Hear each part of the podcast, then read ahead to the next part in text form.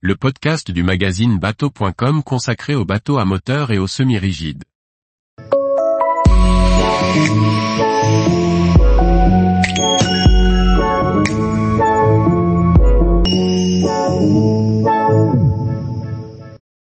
Futureux, un bolide sur foile pour rejoindre son yacht. Par François-Xavier Ricardou. James Bond aurait sans doute apprécié. Pour autant, le futureux, mi-voiture, mais sans les roues, mi-bateau, existe vraiment. Préparez votre carnet de chèques, le bolide devient commercialisable. Ça ressemble à une voiture, mais c'est bien un bateau. Les concepteurs du futureux sont italiens. Ils ont imaginé ce bateau comme une annexe de yacht.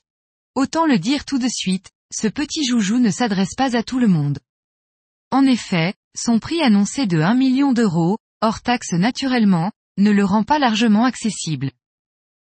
Cet engin est propulsé par un moteur hors-bord de 115 chevaux dissimulé dans le coffre arrière. Une version avec un moteur électrique est actuellement à l'étude. Avec cette motorisation essence, le Futureux atteint 32 nœuds. Grâce à quatre foiles indépendants, il décolle des 12 nœuds.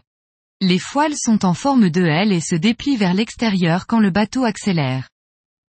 Tout est automatique.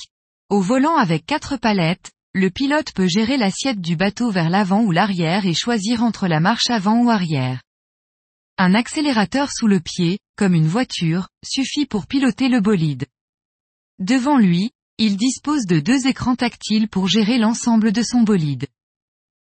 Ce véhicule comporte juste quatre places, trois personnes sur la banquette arrière et le pilote seul en avant, au centre du bateau.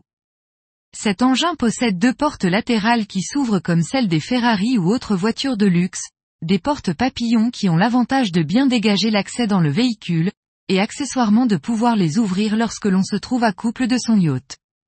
Si les portes doivent être fermées en navigation, le toit ouvrant peut rester ouvert, offrant alors la perspective d'un cabriolet. Entièrement en carbone, le Futureux dispose d'une électronique embarquée réalisée par le groupe Navico pour piloter les différents capteurs assurant une parfaite navigation.